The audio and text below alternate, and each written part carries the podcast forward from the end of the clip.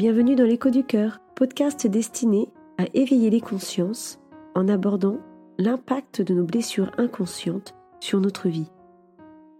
Je suis Mario Magdella, docteur en psychologie clinique, et je vais vous accompagner pendant cet épisode.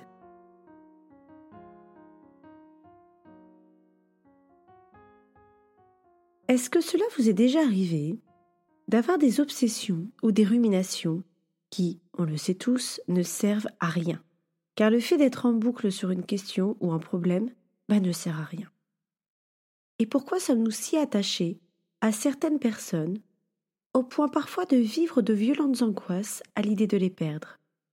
Vous savez, ce sont les personnes dont nous avons besoin, pas seulement envie d'être avec elles, non, mais besoin, besoin de cette personne. Même si la relation est violente, enfermante, voire impossible, comme dans les situations bien connues du Fuis-moi, je te suis. Et pourquoi sommes-nous tous si attachés à certaines situations matérielles, à l'argent, à obtenir absolument un travail, à être en couple, à avoir des enfants, au point que nous considérons ne pas pouvoir être heureux si cette situation n'est pas résolue? Et enfin, pourquoi est-ce si difficile de se détacher, même lorsque nous savons que la situation que nous vivons n'est pas juste pour nous? Pourquoi rester bloqué? Eh bien parce que ce sont nos petits-enfants intérieurs qui rejouent quelque chose dans ces situations ou auprès de ces personnes. La difficulté est que l'attachement correspond à nos blocages intérieurs. Alors forcément, tant que nous n'avons pas compris les raisons émotionnelles de ces attachements, eh bien nous tournons en rond et nous répétons la même situation ou le même problème avec de nouvelles personnes ou dans un nouvel environnement. En somme, rien ne sert de tout quitter en espérant que l'herbe est plus verte ailleurs. Vous l'aurez certainement compris, je parle dans ce podcast de la question de l'attachement d'un point de vue spirituel, et non en lien avec l'attachement dans le cadre du développement de l'enfant. Pour ce podcast, j'ai pris le parti de ne pas décrire une situation clinique mais plutôt d'illustrer mon propos par des exemples, et notamment des exemples personnels. Je vais d'abord commencer à expliquer ce que signifie l'attachement et le détachement sur un plan spirituel, puis je vais prendre l'exemple de situations d'attachement liées aux relations affectives, aux relations au travail, mais aussi à l'argent, car nous n'avons pas toujours conscience que l'argent est une énergie, et que le manque d'argent parle de nous et de nos blocages, et que comme pour le reste, en se libérant de ces croyances et blocages concernant l'argent, l'énergie change et l'argent devient plus abondant. Alors que signifie l'attachement? L'attachement est associé à une pensée négative ou à une émotion associée à une perception, à un programme intériorisé durant l'enfance ou par le biais de croyances limitantes qui appartiennent aux mémoires inconscientes de nos familles. L'attachement est généralement en lien avec nos peurs et à nos insécurités, à notre besoin de nous sécuriser, et plus nous nous sommes éloignés de qui nous sommes vraiment, de notre moi profond, et plus nous nous attachons à des personnes, à des situations ou des choses matérielles. Pourquoi? Parce que lorsque nous ressentons un manque, parce que nous voulons absolument un bébé, de l'argent, de l'amour, peu importe, nous allons vibrer à travers ce manque et attirer des situations ou des personnes qui vont vibrer à travers la même fréquence. Le problème est que dans ce type de situation ou avec ce type de personne, nous allons attendre que la situation ou que l'autre comble notre vide émotionnel. Prenons l'exemple de situations affectives qui évoquent des liens d'attachement et non pleinement de l'amour. Par exemple, rester accroché à sa relation de couple alors que celle-ci n'est plus satisfaisante, en se cachant parfois derrière des arguments factuels alors qu'en réalité Seule la peur d'être seul nous y accroche. Ou encore vouloir absolument vivre une relation d'amour avec un homme bah, qui ne veut pas. Et je dois avouer que ça m'est arrivé, et le pauvre, comme je suis du genre persévérante et pugnace, il a eu du mal à se débarrasser de moi. Le problème n'était pas que cet homme m'aime ou non, mais il est venu réveiller de multiples blessures comme le rejet, l'abandon, mais aussi l'idéalisation de l'homme, un homme qui se montre inaccessible et qui a en plus choisi une autre femme. Bref, un beau miroir d'un Oedipe mal résolu. Pour autant, cette situation m'a fait certes extrêmement souffrir, mais elle a été une source d'éveil incroyable.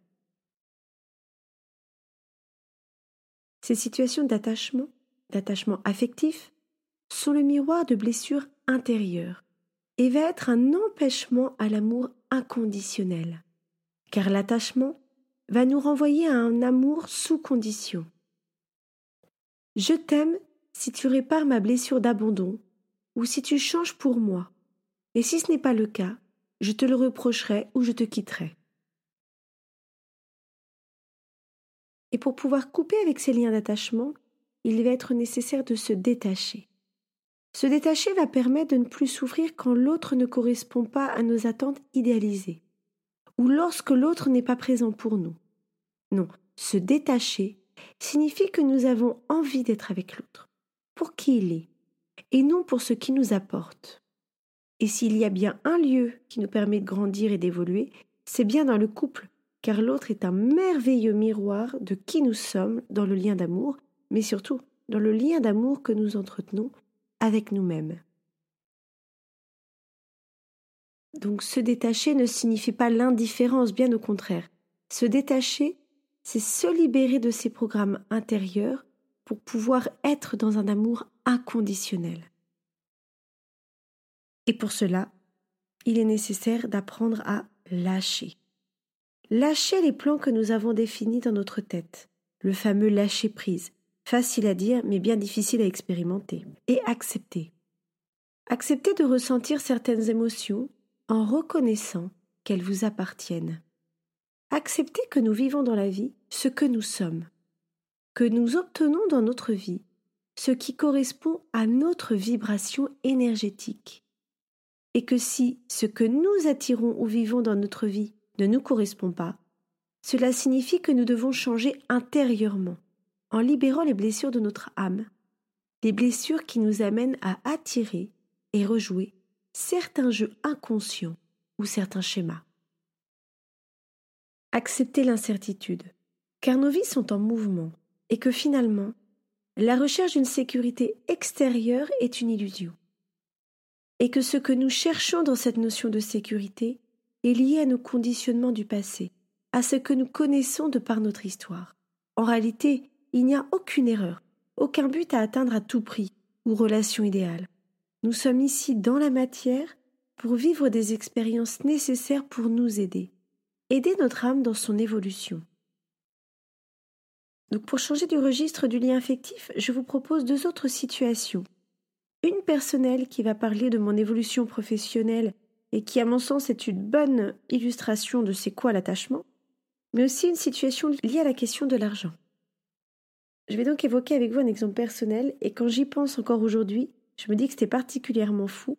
Mais comme je vous l'ai dit un peu plus haut, je suis pugnace et déterminée et vous allez voir jusqu'où je peux aller.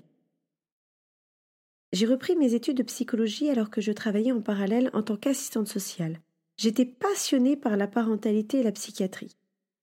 Mettre en place des ateliers pour des parents qui ont un trouble psychiatrique, c'était une évidence pour moi que je travaillerais en psychiatrie pour adultes. Bref, je m'y voyais et j'avais même choisi ma maison à côté du centre hospitalier, pour vous dire. J'ai donc passé le concours de la fonction publique hospitalière dès que j'ai eu mon diplôme. Il était d'autant plus important pour moi d'avoir ce concours car je venais de me séparer à l'époque et que sans ce concours, j'aurais perdu beaucoup d'argent par mois. Et autour de moi, j'ai été entourée de personnes bienveillantes, bien sûr, qui ont eu à cœur de me transmettre leurs peurs et leurs croyances, à savoir que je n'aurais jamais ce concours car il fallait le passer plusieurs fois avant de pouvoir l'obtenir. Heureusement pour moi, contrairement aux relations affectives qui ont très longtemps réveillé chez moi des angoisses d'abandon effroyables, j'ai toujours suivi mon instinct au niveau du travail. Ma devise a toujours été Vu d'où je viens, cela ne peut pas être pire, avec la conviction intérieure que je rebondirai toujours. Et pourquoi?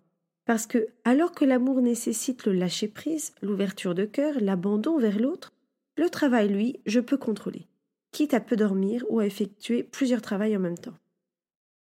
Bon, on est d'accord qu'en réalité, je n'avais pas un rapport serein dans le travail car j'étais complètement dans le contrôle et donc dans l'attachement. Et c'est bien là où je voulais en venir. Donc malgré les croyances de mes collègues, j'ai réussi mon concours pour rentrer à la fonction publique hospitalière. Donc jusque-là, tout va bien. Et oui, car je me suis toujours dit pour ce projet, si c'est fait pour moi, je vais y arriver.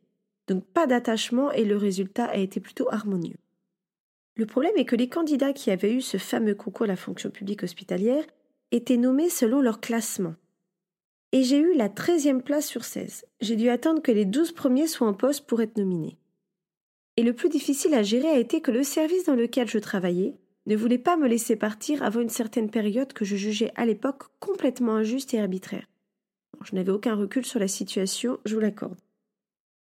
Donc je peux vous assurer que pour la personne impatiente que je suis, attendre sans connaître réellement à quelle date je pouvais intégrer un nouveau poste, rester assistante sociale pendant une durée de plusieurs mois, ce qui ne faisait plus aucun sens pour moi, a été extrêmement compliqué.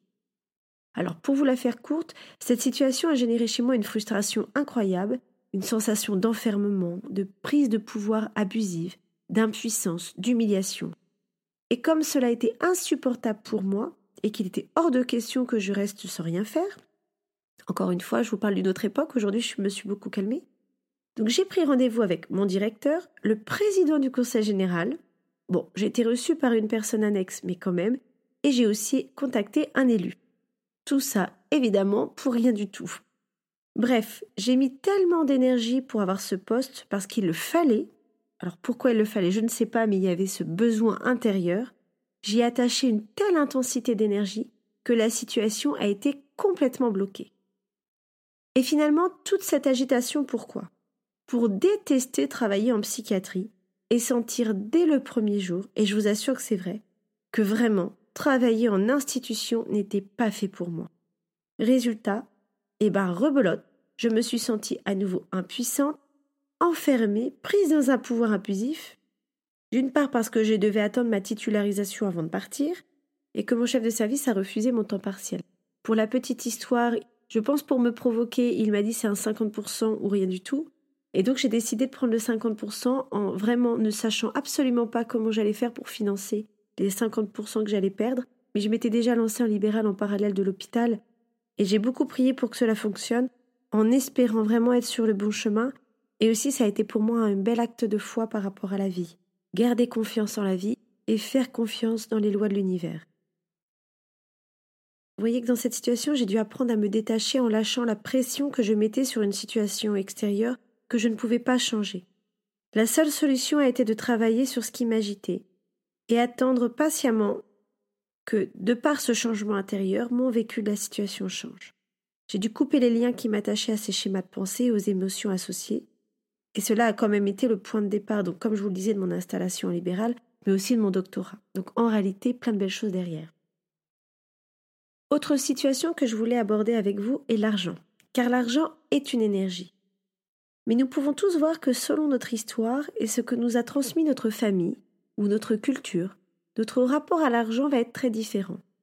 Mais pas seulement. Nos insécurités et nos peurs du manque peuvent aussi avoir un impact, et peu importe la somme que vous avez réellement sur votre compte en banque. Je vous donne un exemple. Si j'ai grandi dans une famille qui a vécu une faillite financière, des confiscations de biens, des pertes d'argent importantes, ou qui a eu des problèmes d'argent récurrents ou une situation de surendettement, il est probable que j'ai intériorisé la peur de perdre et la peur du manque. Et si je ne me libère pas de cette mémoire inconsciente, je continuerai à vibrer à travers le manque, même si je suis multimillionnaire, car cette peur n'est pas liée à un fait objectif, mais est associée à une émotion du passé. En me libérant des blessures émotionnelles qui m'attachent au manque, je vais pouvoir me détacher des attentes autour de l'argent. Car comme pour le reste, notre situation financière est un miroir de nous-mêmes. Si je pense mériter peu, je recevrai peu de la vie.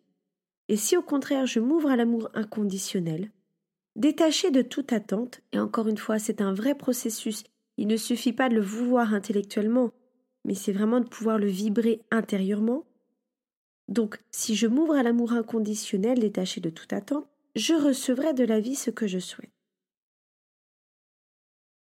J'ai bien conscience que cela semble simple à dire ainsi, et pour certains, cela est plus facile que pour d'autres. Tout va dépendre bien sûr de ce que nous sommes venus travailler dans cette vie. Mais encore une fois, difficile ne veut pas dire impossible. Alors, comment faire pour se détacher? Je vous propose trois exercices. Le premier est de noter les croyances que vous avez par rapport à une thématique. L'argent, l'amour, le travail, peu importe. Les croyances positives et négatives. Et de faire le point aussi sur ce que votre famille vous a transmis, ou encore votre culture. Quand je parle de la culture, je parle de la culture de votre ou de vos pays, si votre famille a été déracinée, mais aussi de votre culture sociale ou la culture religieuse. Bref, tous vos environnements qui peuvent avoir un impact sur vos vies. Vous pouvez effectuer les bonhommes allumettes de Jacques Martel pour couper les liens qui vous attachent avec ces croyances.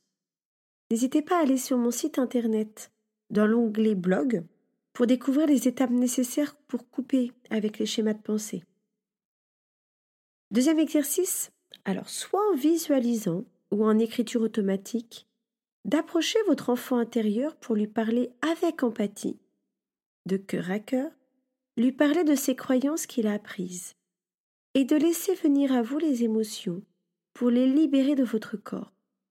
J'insiste sur ce point parce qu'il est extrêmement important lors des visualisations ou de l'écriture automatique de pouvoir veiller à ressentir dans son corps. Et pendant cette visualisation ou cet écrit, de décider de libérer cet enfant intérieur et donc de vous libérer de ses croyances, de ses schémas de pensée, de ses émotions, afin d'ouvrir votre vie à l'abondance, à l'amour, à la confiance en votre pouvoir de transformer votre vie par un changement intérieur. Vous pouvez donc visualiser que vous jetez des grosses pierres dans un puits qui correspondrait à vos croyances limitantes, ou de pouvoir écrire de quelles croyances vous voulez aujourd'hui vous couper. Et enfin, troisième exercice, je vous invite à travailler sur vos centres énergétiques que l'on appelle les chakras.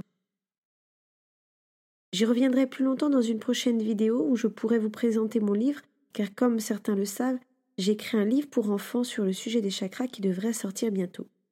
Alors rapidement, notre énergie de vie circule à travers des centres énergétiques appelés chakras, qui vont avoir un rôle bien précis pour permettre à cette énergie de bien circuler et donc pour que nous restions en bonne santé, physique, psychique et émotionnelle.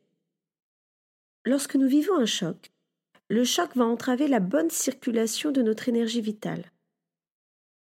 Comme si ce choc était un petit caillou qui venait gêner le bon déroulement d'une centrifugeuse. Eh bien, les chakras fonctionnent comme une centrifugeuse. Ils tournent sur eux-mêmes pour laisser circuler notre énergie de vie. Vous voyez bien que quand il y a beaucoup de chocs, beaucoup de cailloux, voire des gros cailloux, eh bien, ces chakras dysfonctionnent et deviennent disharmonieux. Donc, plus nous travaillons sur l'harmonisation de nos chakras, et plus nous sommes en bonne santé, d'une part, mais aussi plus nous nous alignons dans notre vie. Je vais vous donner un exemple concret.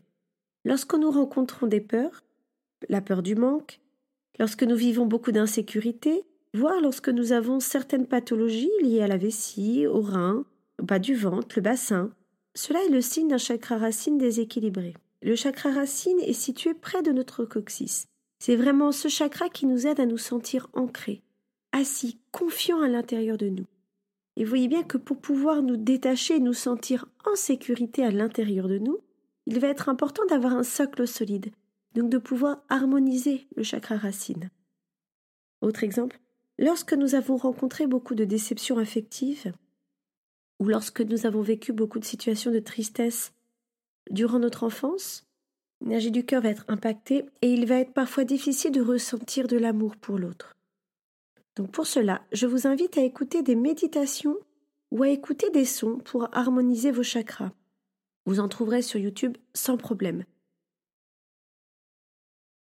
Voici pour ce douzième épisode de l'écho du cœur, qui nous invite à accepter ce que la vie a à nous offrir en lâchant prise et en nous libérant de nos attentes, de notre besoin de contrôle.